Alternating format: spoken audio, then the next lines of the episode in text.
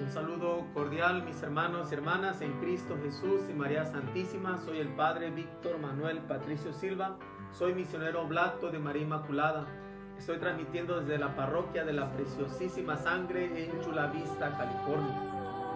Y como dije ayer, a lo mejor estamos empezando eh, el, segundo mes del año, el mes de febrero, y al menos en, México, de donde yo soy, a lo mejor algunos de ustedes también son, celebra el 14 de febrero, no solamente el Día del Amor, sino también el Día de la Amistad. Y la amistad tiene una característica eh, particular porque eh, es como que va, se va dando este, esta forma de amar, que es la amistad, que requiere una aceptación lógicamente de ambas partes. La amistad se va, va creciendo y se va dando una confianza, se va dando en el respeto mutuo. Y yo creo que especialmente cuando uno va creciendo y en la vida va encontrando estas personas que no son de nuestra sangre, a veces no son ni familia de nosotros y se genera una, una amistad, un cariño especial que da sentido y da vida a lo que hacemos. Eh, y por eso yo creo que la amistad es algo, es un don de Dios, ciertamente es algo que a lo mejor nos da también alegría para nuestra vida, nos genera este, tener confianza en alguien y poder expresar lo que cargamos. Y a veces qué, qué bonito es cuando a veces los matrimonios eh, nacen como amigos, ¿verdad? Nace el amor como amigos y después se hacen, se hace matrimonio y ojalá y esa amistad que empezó como antes de casarse, pues que continúe aún estando casados.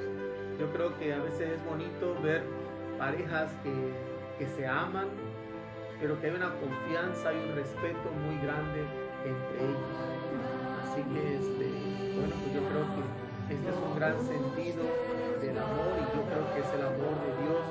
Dice Jesús, no hay amor más grande que aquel que da la vida por sus amigos. Y dice, y ustedes son mis amigos. Jesús también creció en un grupo, va en una familia y de ahí creó un grupo de, discípulos y apóstoles a los cuales quiso no solamente que fueran servidores o que fueran esclavos o que fueran solamente ayudadores, ¿va? Porque a veces en nuestra vida, a veces podemos utilizar a la gente y, en el nombre de la amistad, ¿verdad? Que a lo mejor no es la razón, solamente a la gente se utiliza o a la vez nos utilizan a nosotros, ¿verdad? Así que, este, y eso no es el sentido de la amistad. La amistad tiene que ser algo mucho más profundo, algo como Jesús, ¿verdad? Que nos enseña a, amar de manera incondicional y especialmente a los amigos que, como dice Jesús, ser capaces a veces hasta dar la vida. ¿ah? Digo, a lo mejor no sé hasta dónde podemos ser amigos, pero yo creo que en el amor de Dios Dios tiene esta capacidad de amarnos hasta dar la vida y lo hizo a través de Jesús muriendo en la cruz. Y bueno, pues estamos en este día, en el viernes 5 de, febrero. En este día la iglesia celebra la memoria fiesta de Santa Águeda. Santa Águeda, una de los primeros mártires del tiempo, pues en el siglo 3, en el siglo III es donde surge esta mujer, Águeda. Una mujer que decide entregar su virginidad, decide entregar su vida a Jesucristo para no casarse. En los primeros tiempos, el sentido de la virginidad tuvo un gran valor. De hecho, este, muchas mujeres y hombres buscaban preservar su cuerpo para no casarse y dedicar su cuerpo y alma para Dios. Era sobreestimado y sobrevalorado el sentido de la virginidad en aquel tiempo. Y no quiero decir que a lo mejor, este, ahora viéndolo desde ya en tiempos futuros, pudiéramos decir que a lo mejor es un grado de perfección más grande. Lógicamente es un sentido especial y a quienes son llamados, pues Dios los ha bendecido con, con, con esa gracia, ¿verdad? A los que también se consagran, como nosotros, como los sacerdotes, como los religiosos, las religiosas, que consagramos nuestra vida eh, al celibato, a no tener familia, a no tener pues una esposa o a las mujeres en este caso, un esposo. Eh, eh, y no significa que a lo mejor estamos en un sentido más grande de perfección o de santidad. La santidad es para todos. Al final de cuentas, la santidad la conseguimos porque Dios es santo. No porque nosotros podemos ser santos. Es Dios quien nos comparte la santidad. Pero en los primeros tiempos era sobrevalorado. De hecho, las vírgenes consagradas era una manera perfecta, ¿verdad? podríamos decir. Eh, hoy en día ya en, el mundo, se puede decir a través del, proceso en que hemos discernido a través de todo esto, sabemos que todos los caminos de la vida en, el sentido de, de las vocaciones son llamados a la santidad, a la perfección del único perfecto que es Dios. Así, pero bueno, hablando de Santa Águeda, Santa Águeda, ella decide consagrarse a Dios, decide consagrar su virginidad. Eh, pues está la persecución de, de, los cristianos y saben de Águeda que ella había consagrado su, vida a Dios y la, la presan, este, la torturan. De hecho, se dice pues que eh, uno de los pues que estaban en el mando eh, quería pues la quería a ella, ¿va? Pero como ella este, que no de, pues había consagrado su vida, su virginidad a Cristo, pues ella rechaza todo esto.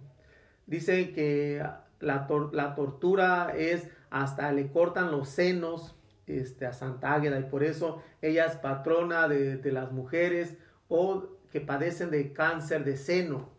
Eh, Santa Águeda dice que, que le, le responde a este oficial y le dice, con eso tú pagas, eh, con eso quieres tú eh, ultrajar a los senos de una mujer de donde tú fuiste mamantado.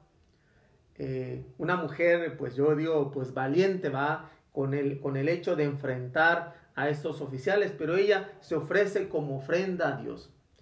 al final, pues es, es, es matada, va, este, en el nombre de, por, por, esto, por aceptar a Jesús, va, y por eso es reconocida desde, los, desde el siglo III. Esta fiesta es, respetada y celebrada el mismo día, el 5 de febrero.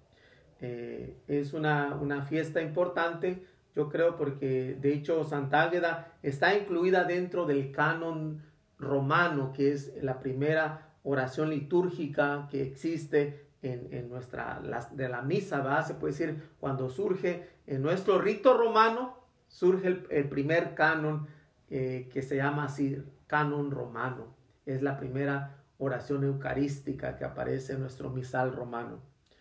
Bueno, pues vamos a, felicitar a aquellos que se llamen Águeda o Águedo, no sé si existe el, el nombre de Águedo, ¿va? pero de hecho el nombre de Águeda, Águeda viene de Ágatos, que significa bueno, que significa bueno.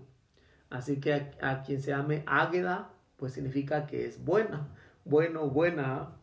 Este, felicitamos a aquellos que a lo mejor no tienen el nombre de Águeda, pero que a lo mejor están cumpliendo años en este día.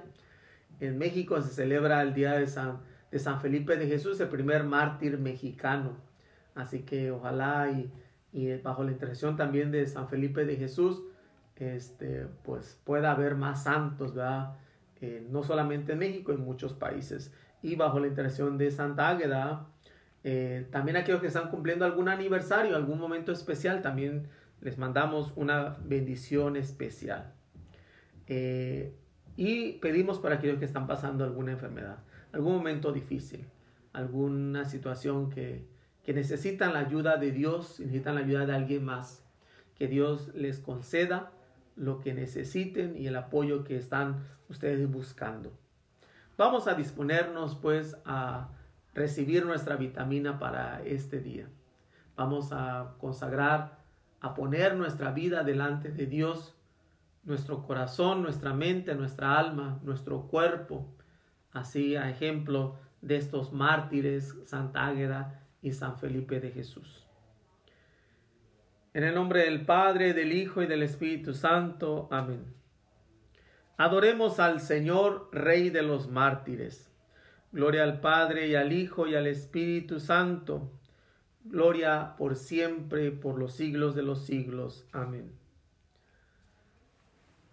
hacemos el himno. Dice, y yo también como vosotros quiero sembrar mi corazón.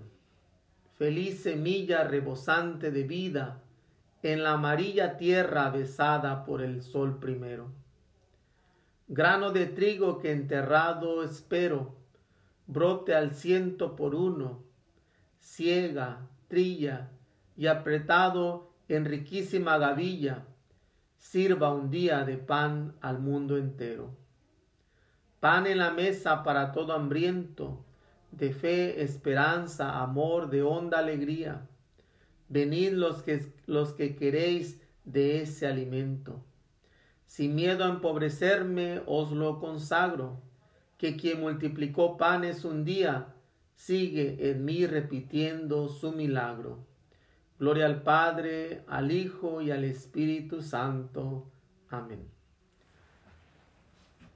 Pensando en los mártires, yo creo que este himno quiere invitarnos a que también nosotros podamos ser como ellos, de querer sembrar nuestro corazón, de, de hacer que la semilla, como dice Jesús, tenga que morir en la tierra para que pueda generar fruto. Así los mártires veían que ellos cuando eran, eran sacrificados, eran matados, ¿verdad? Este, ellos eran como semilla que se enterraba para que generara nuevos frutos. Y de hecho, uno de los, de los padres de la iglesia, ¿va? él decía, la sangre de cristianos es semilla.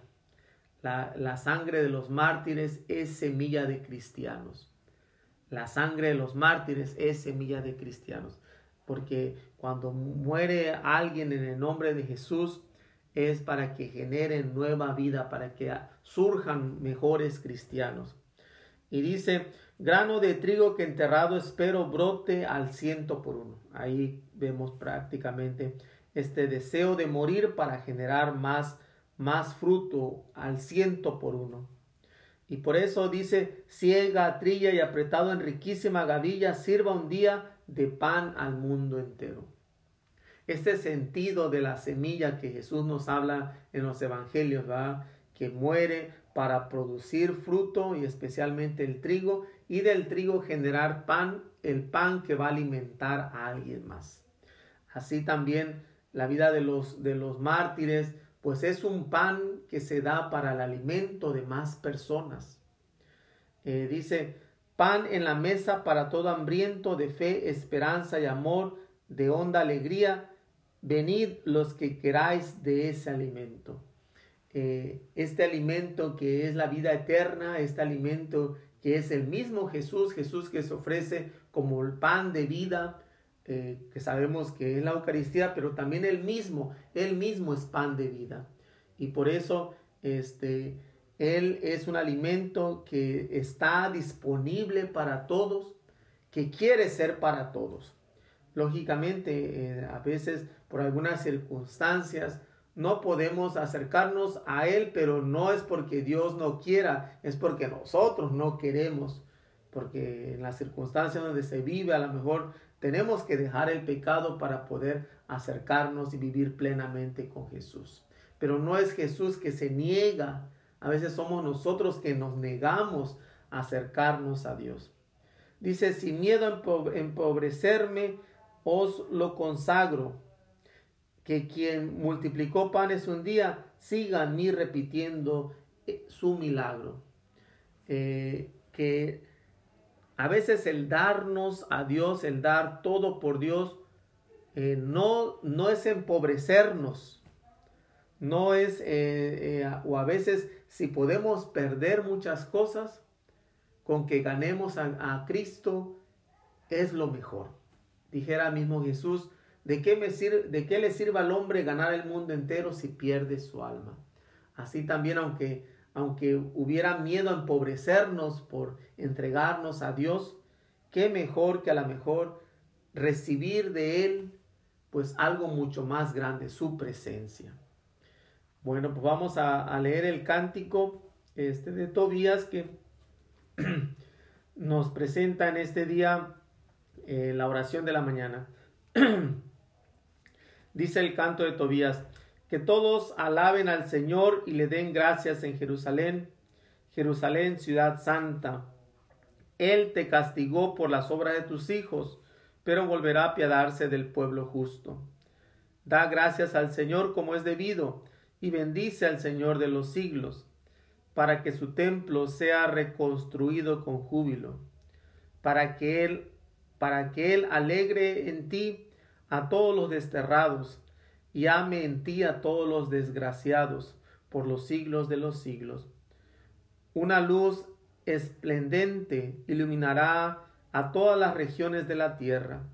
Vendrán a ti de lejos muchos pueblos, y los habitantes del confín de la tierra vendrán a visitar al Señor tu Dios con ofrendas para el Rey del cielo. Generaciones sin fin cantarán vítores en tu recinto, y el nombre de la elegida durará para siempre. Saldrás entonces con júbilo al encuentro del pueblo justo, porque todos se reunirán para bendecir al Señor del mundo. Dichosos los que te aman, Dichosos los que te desean la paz. Bendice alma mía al Señor, al Rey soberano, porque Jerusalén será reconstruida y ahí su templo para siempre. Gloria al Padre y al Hijo y al Espíritu Santo, como era en el principio, ahora y siempre, por los siglos de los siglos. Amén. Dice este cántico ese que todos los pueblos, que todos alaben al Señor y den gracias en Jerusalén en, Jerusalén, Jerusalén, ciudad santa.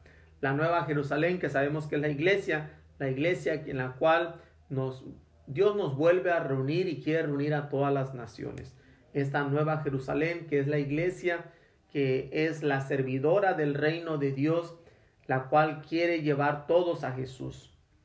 Eh, una de las cosas que siempre, bueno, y yo creo que cuando, a veces crecemos, la palabra desgraciados, ¿va? Desgraciados pareciera eh, pues una manera ofensiva de decirlo. Este, y desgraciado pues significa que no, no, no tiene gracia, no vive en la gracia de Dios. Eso es un desgraciado o una desgraciada, que no vive en la gracia de Dios.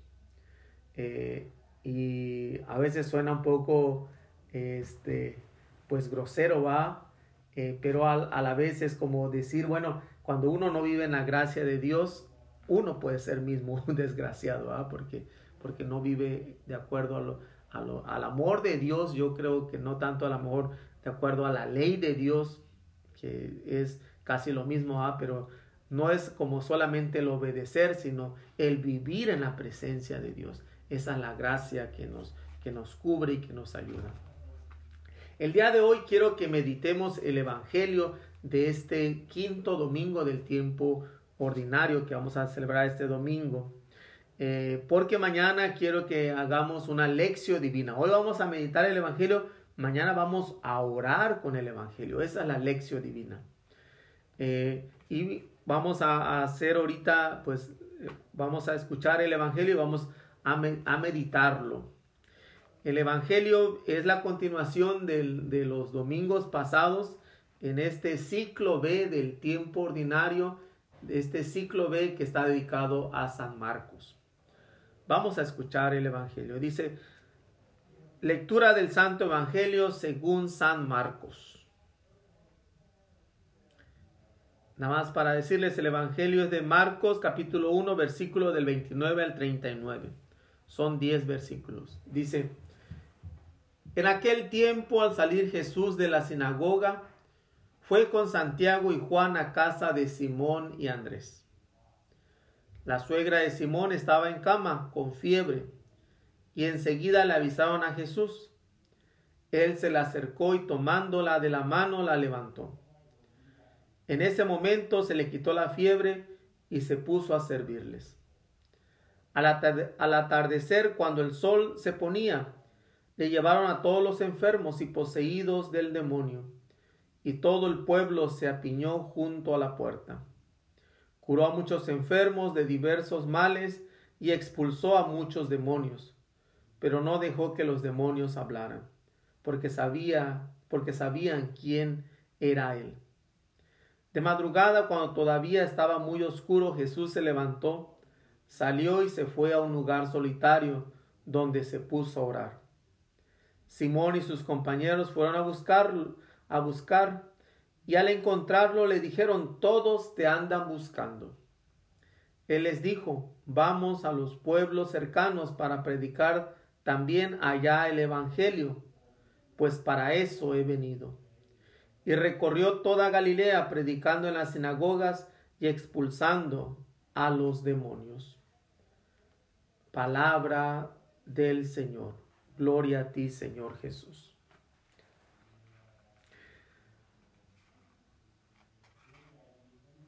El domingo pasado escuchamos a Jesús que entra a la sinagoga y este y habla como aquel que tiene autoridad, dice, y no habla como los escribas ni los fariseos. El pueblo reconoce esta, esta forma de hablar de Jesús. Y nos dice, nos dijo el Evangelio el domingo pasado que en eso también, ahí en medio de la sinagoga, aparece un endemoniado. Eh, y yo creo que la figura de, de un endemoniado dentro de un lugar sagrado, como era la sinagoga, la sinagoga era un lugar sagrado, nos habla que el demonio pues, pues está en todas partes, ¿va? Hasta dentro de la misma iglesia, puede, puede, eh, puede estar ahí, ¿va? Eh, y Jesús expulsa a este demonio con esa autoridad que él tiene. Y, Jesús le, le dice al, al, al, endemoniado, cállate y sal de él. Bueno, le dice prácticamente al espíritu inmundo, así lo presenta este el Evangelio. Y el espíritu azotando al hombre, pues lo deja, ¿verdad? Y vemos cómo en el lugar sagrado pues sucede todo esto. Pero la gente se asombra y dice, bueno, este hombre tiene autoridad. Tiene una autoridad que no hemos visto en ninguna otra parte, que aún hasta los demonios le obedecen. Esa es la fuerza del Evangelio que Jesús también nos habló desde el domingo anterior. Dice, el reino de Dios está cerca, conviértanse y crean en el Evangelio. Entonces estamos hablando de toda una secuencia, de toda esta escuela de los discípulos. Yo siempre digo que el tiempo ordinario es la escuela de los discípulos. Entonces Jesús quiere enseñar a los discípulos primero que acepten el Evangelio, que se arrepientan, que se conviertan, metanoia, convertirse, este, y que a través de su presencia pues hagan realidad el reino de Dios y por eso empieza a llamar a los primeros discípulos, en este caso a los cuatro hermanos, a Simón, Andrés, Santiago y Juan. Y de ahí pues ya entra a la sinagoga y hace pues este, este momento especial dentro de un lugar sagrado.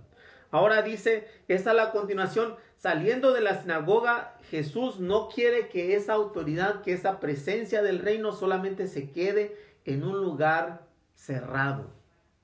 Esto es interesante, mis hermanos, porque Dios no quiere que solamente su presencia y su acción se dé en, en un solo lugar. Y a veces yo creo que podremos tener esta mentalidad de que Dios solamente actúa en el templo, en la iglesia, como si, si dentro de las cuatro paredes de la iglesia solamente Dios puede estar ahí, Él no puede salir.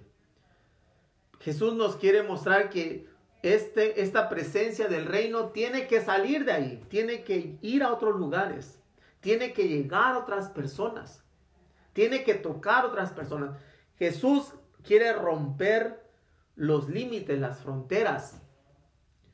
Que no haya fronteras que limiten a Dios. Y no estoy hablando solamente de fronteras de, de países, estoy hablando de fronteras, de algunos límites que a veces nosotros le ponemos a Dios. Como si a Dios lo pudiéramos encerrar y guardar en una caja y ahí se tiene que quedar.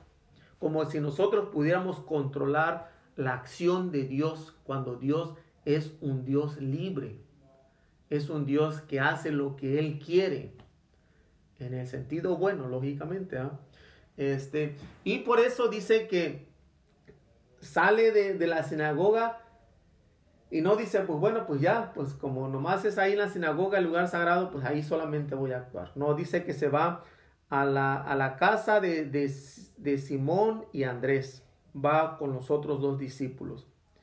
Y dice que ahí la suegra de Simón estaba con fiebre en cama. Y le avisan. Y Jesús eh, va, la toma de la mano y la levanta y en ese momento se le quita la fiebre. Jesús rompe con algunas regulaciones que había. Jesús va, sale de, de la sinagoga y va a las casas de las personas.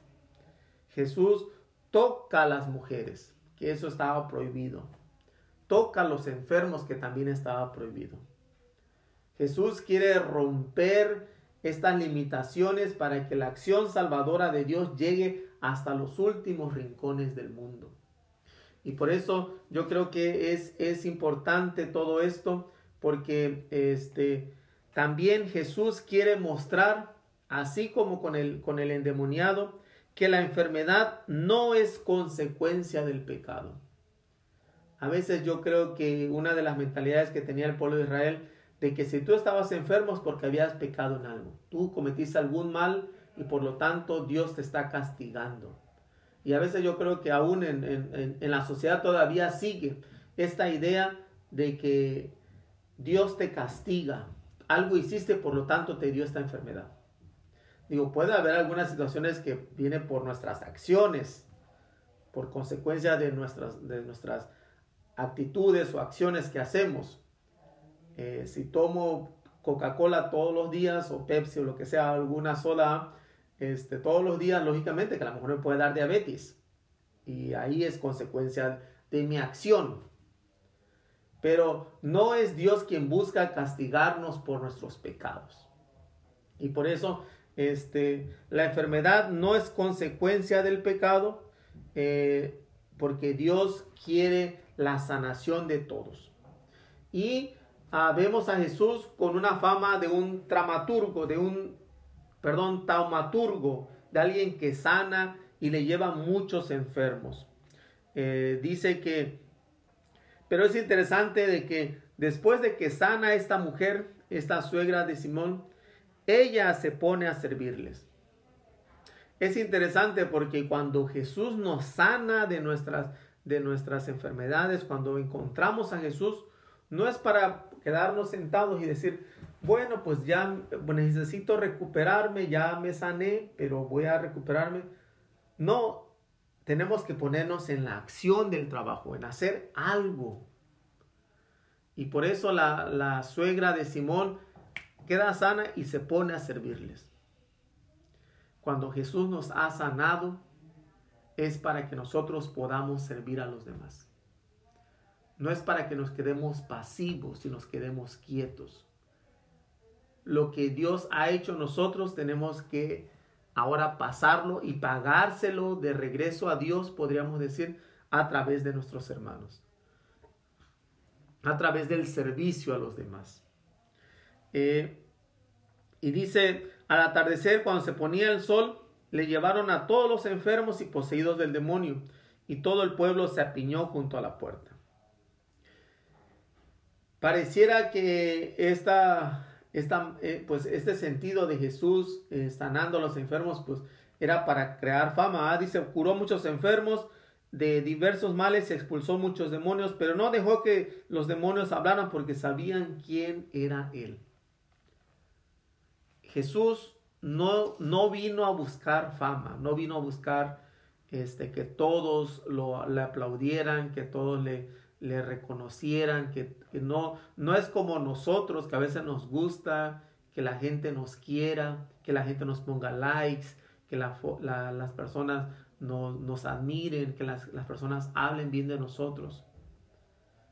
Es una necesidad, pareciera como una necesidad humana, pero no es, no lo es.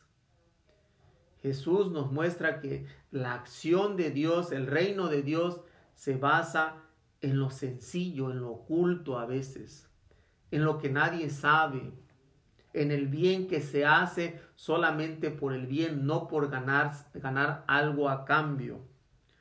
Eh, él que, no, que muestra que el, sentido de, la, de, los milagros, pues no es para que Él crezca, es para que se reconozca la acción de Dios.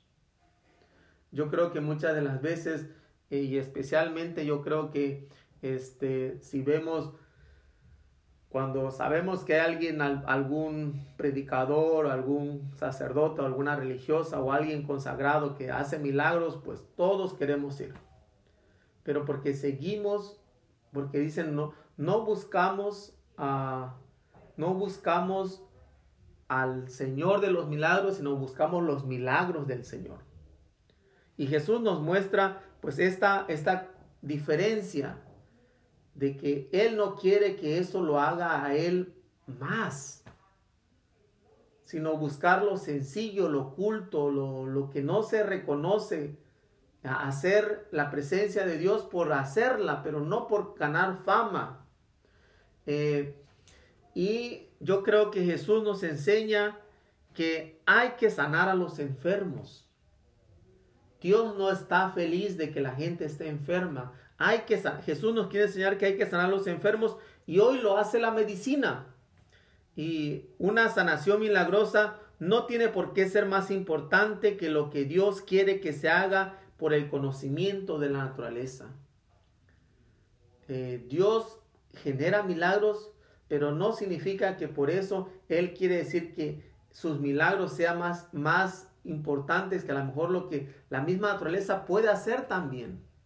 La naturaleza sabemos que nos puede sanar. La ciencia nos puede sanar.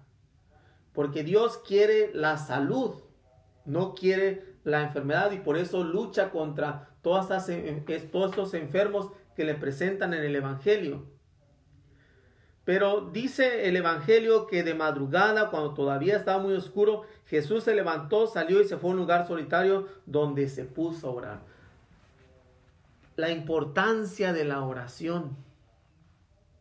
A veces no, es, no es bueno solamente mantenerse ocupado, de decir tengo que, que usar todo mi día en hacer cosas. Tengo que detenerme a veces en mis días para dedicarme a la oración, para dedicarme a estar solo con Dios. Jesús nos da este ejemplo a nosotros los discípulos, de que no es solamente actividad por actividad, también es bueno buscar espacios para encontrarnos con Dios, para agarrar esa fuerza que nos dé para llevar sanación a, más personas. Y por eso yo creo que cuando hicimos la oración de contemplación, al menos para mí fue un momento de detenerme. Y yo creo que en mis momentos de oración a veces tenemos que hacerlo y buscarlo intencionalmente, buscar espacios para dedicarnos solamente a Dios en el silencio, en la contemplación, en la oración, en la meditación. Y dice que Simón y sus compañeros fueron a buscarlo y al encontrarlo le dijeron, todos te andan buscando, todos te andan buscando. ¿Por qué lo buscaban? Porque buscaban salud, buscaban de él algo, pero vemos que Jesús dice, eh, vamos a los pueblos cercanos eh, para predicar también allí el Evangelio, pues por eso he venido. Vemos que a veces podemos conformarnos con lo que hacemos, quedarnos ahí, pensar que, bueno, ya estoy con ellos, con este grupo, con esta, aquí está bien, hasta, hasta ahí ya. Jesús quiere que siga, que la acción de la, de la misión y del evangelio siga adelante, salga más, se dé más. Que el evangelio no se quede quieto, que el evangelio no lo encerremos, que el evangelio no lo limitemos solamente a estas personas. A veces yo creo que, digo, es un gran reto evangelizar nuestra propia familia, y a lo mejor por ahí tenemos que empezar. Pero también no decir, bueno, solamente con mi familia. Aquí estoy bien. la acción del Evangelio tiene que ir más allá. Y que la gente no solamente se quede con lo que les pueda, se le pueda dar. Tiene que haber algo más. A veces yo creo que cuando solamente estamos para complacer a las personas, nos limitamos porque no vamos a complacerlos nunca. Y a veces aunque le demos lo que ellos quieren, pues van a querer más. Por eso es movernos, ir a otro lugar.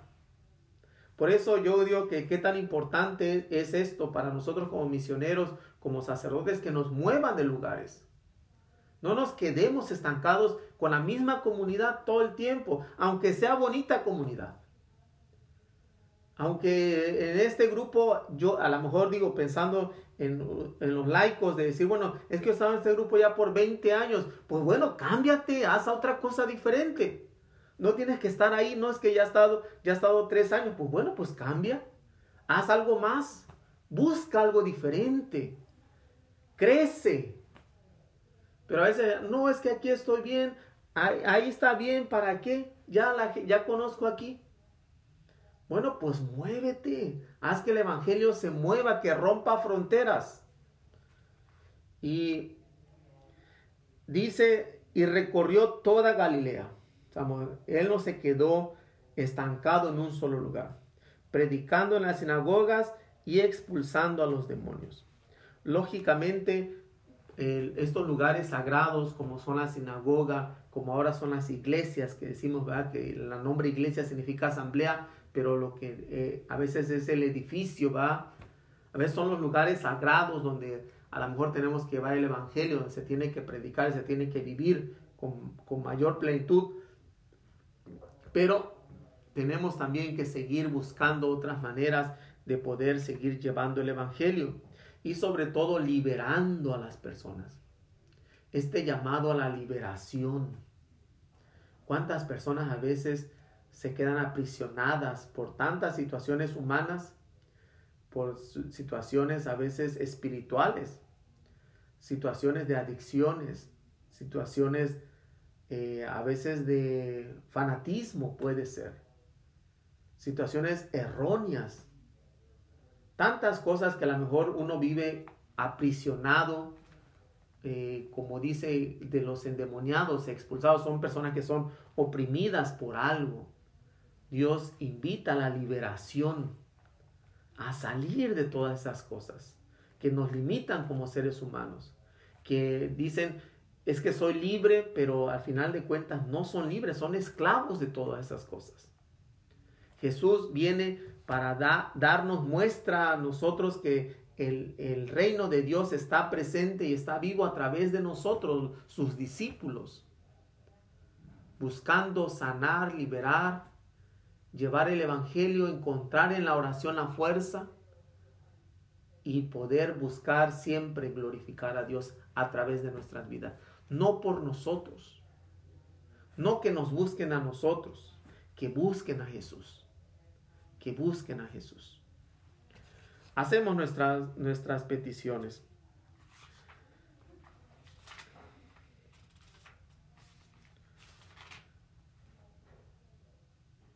La luz del nuevo, la, luz de todos los días nos lleva a elevar nuestra mirada a Dios de quien procede todo bien. Vamos a decir, Señor, que tu palabra ilumine nuestros pasos.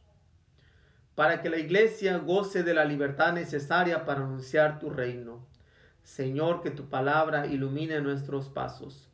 Para que los gobernantes encuentren soluciones al problema del, del paro, al problema de tantas situaciones Señor, que tu palabra ilumine nuestros pasos, para que haya paz en todos los pueblos de la tierra. Señor, que tu palabra ilumine nuestros pasos, para que quienes están solos encuentren amigos que los acompañen en el camino de la vida. Señor, que tu palabra ilumine nuestros pasos, para que durante esta jornada crezca nuestra conciencia de que estás junto a nosotros Señor, que tu palabra ilumine nuestros pasos. Pues seguimos pidiendo por el fin de esta pandemia, por todas las consecuencias que están viviendo. Pedimos en especialmente por aquellos que necesitan pues salud, aquellos que necesitan ayuda, aquellos que están viviendo situaciones de ansiedad, depresión, eh, de tristeza. El Señor sea la fuerza, la fortaleza, la salud para los enfermos y sobre todo conceda siempre su gracia para poder vivir de acuerdo a su voluntad. Roguemos al Señor. Señor, que tu palabra ilumine nuestros pasos. Pues ahora en silencio ofrezcan sus propias necesidades.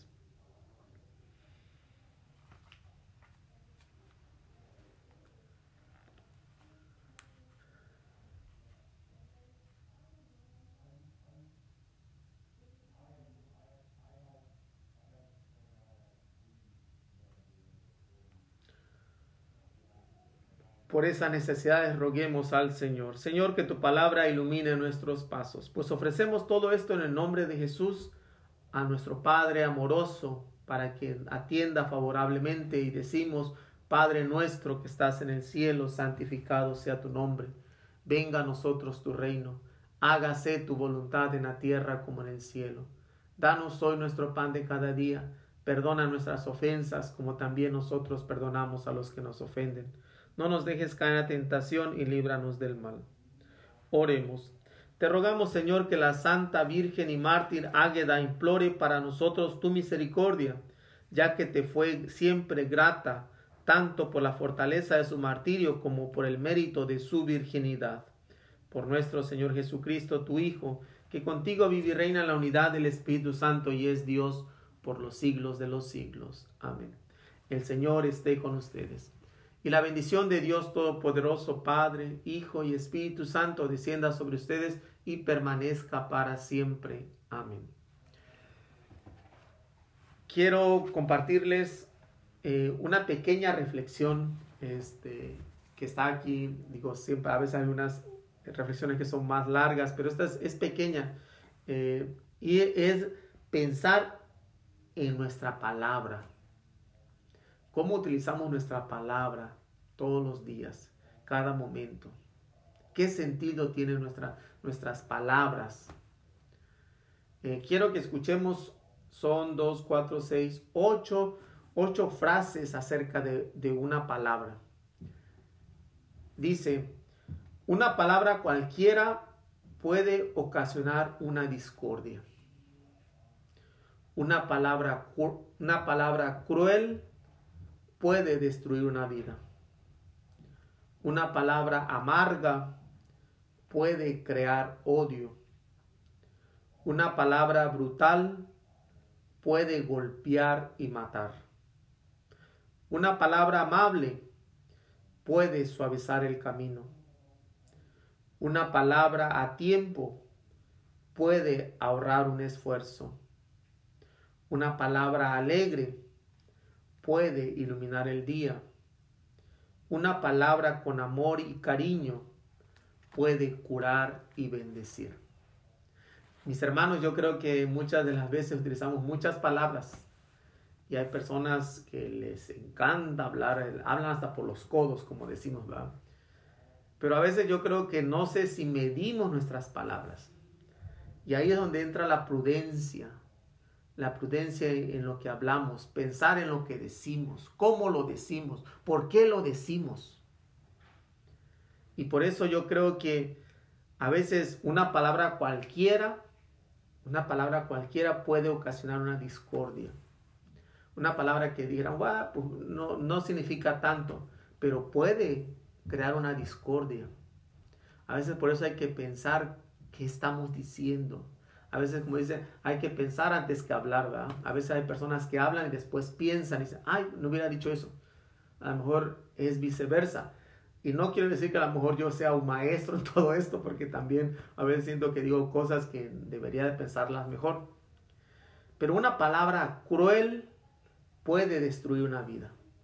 A veces cuando somos crueles en nuestras palabras, podemos destruir unas vidas. Podemos hacer que personas eh, destruyan su, autoestima, destruyan sus, sus trabajos, destruyan tantas amistades, eh, relaciones. Una palabra cruel, cuando sale cruel de nuestra boca, puede destruir una vida. Una palabra amarga puede crear odio. A veces cuando solamente estamos hablando desde nuestra amargura, desde nuestro coraje, desde nuestro, nuestro resentimiento, va a crear odio. Va a crear odio cuando nos dejamos llevar por la amargura. Una palabra brutal puede golpear y matar. Y a veces yo creo que somos tan brutos para hablar que no sabemos que a veces con nuestra brutalidad podemos golpear. Y no estamos hablando de manera física, pero sí puede, puede golpear a tantas personas cuando somos brutales al hablar y a veces hasta podemos matar con nuestras palabras. Hay personas que a veces pues matan la moral, matan eh, el, el bienestar, matan la autoestima de las personas.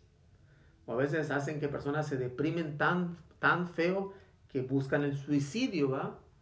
Que pues es, pues es triste, ¿va? Porque a veces alguien fue brutal al hablar hacia ellos. Pero de, otra manera dice, una palabra amable puede suavizar el camino. Y por eso qué hermoso es ser amables al hablar, ¿va? A veces cuando hay personas que son amables hablando contigo, hasta uno dice, ay, qué bonito es hablar con esta persona. Porque no está ni, ni, ni, ni habla golpeado, ni habla a lo mejor cruel, no habla así como, como bruto ¿va? o bruta. Eh, pero qué hermoso se siente cuando hay una persona amable al hablar. Dice, una palabra a tiempo puede ahorrar un esfuerzo. A veces yo creo que el poder aconsejar de una buena manera a alguien puede ahorrar un esfuerzo para alguien. Una palabra alegre puede iluminar el día. A veces, yo digo, a veces yo cuando contesto el teléfono trato de sonreír, aunque yo sé que la persona no me está viendo, pero eso me ayuda para cambiar mi actitud a veces cuando hablo, cuando contesto el teléfono decir, hey, ¿cómo estás? Estoy sonriendo, aunque no me está viendo, pero, pero eso me ayuda para que a lo mejor mis palabras puedan ser un poco más alegres. Y qué hermoso escuchar a una persona que vive toda su, digo, a lo mejor no vive toda su vida alegre, pero, pero cuando habla siempre trata de, hablar de manera alegre, trata de, de usar palabras alegres. Y al final, una palabra con amor y cariño puede curar y bendecir una palabra con amor y cariño puede curar muchas cosas. Cuando alguien nos habla con amor, puede curar a veces tantas heridas dentro de nosotros. Cuando alguien nos habla con cariño, nos habla con amor, ¿cómo bendice nuestros días? Que Dios nos conceda tener estas palabras así en esta autoridad de Jesús. Jesús no tenía una autoridad como alguien que era autoritativo, alguien que era cruel, alguien que hablaba de manera déspota o alguien que hablaba de manera brutal. Eran, unas, eran palabras con autoridad, pero con amor, cariño, amabilidad, con una palabra alegre porque sabía que era el reino de Dios. El reino de Dios que quiere curar, quiere liberar y quiere bendecir usando estas palabras que salgan en el nombre de Jesús, que nos ayuden a transformar nuestro mundo a través de su palabra, el que es la palabra con P mayúscula. Que esta palabra nos ayude a utilizar nuestras palabras como deben ser. El Señor esté con ustedes. Y la bendición de Dios Todopoderoso, Padre, Hijo y Espíritu Santo, descienda sobre ustedes y permanezca para siempre. Amén. Pues que tengan un excelente día, que la preciosísima sangre de Cristo los cubra, los bendiga, los proteja especialmente en este tiempo de pandemia. Sean felices hagan que los demás sean felices. Mañana tenemos un momento especial para vitaminas para el alma. Vamos a tener un momento de lección divina, orar con la palabra. Ahorita meditamos, que es lo que he hecho casi siempre, pero no hemos orado con la palabra. Mañana va a ser intencional, va a ser la lección divina. También estamos este, eh, eh, en preparación y a lo mejor algunos pueden tener algunas ideas. Vamos a cumplir un año de vitaminas para el alma. Estas vitaminas que iban a ser solamente por dos semanas, por dos semanas, cuando que iba a pasar la, la pandemia en dos semanas, y ya se hizo, va a ser un año. Así que el 17 de marzo de este año, del 2021, cumplimos un año, el Día de San Patricio, que es el, el, apellido de mi familia, Patricio. Bueno, de hecho, Esther ayer me estaba diciendo, bueno, mire, vitaminas, vitaminas empieza con V, como de Víctor, y empezó el Día de San Patricio, que es su, su apellido. Así que, bueno, pues estamos pensando, este, si hay alguna idea, a lo mejor pueden a lo mejor poder, pero el día 17 de marzo queremos celebrar el primer aniversario de Vitaminas para el Alma. Bueno, pues que Dios les bendiga. Nos vemos mañana primeramente Dios y que estén bien. Hasta luego.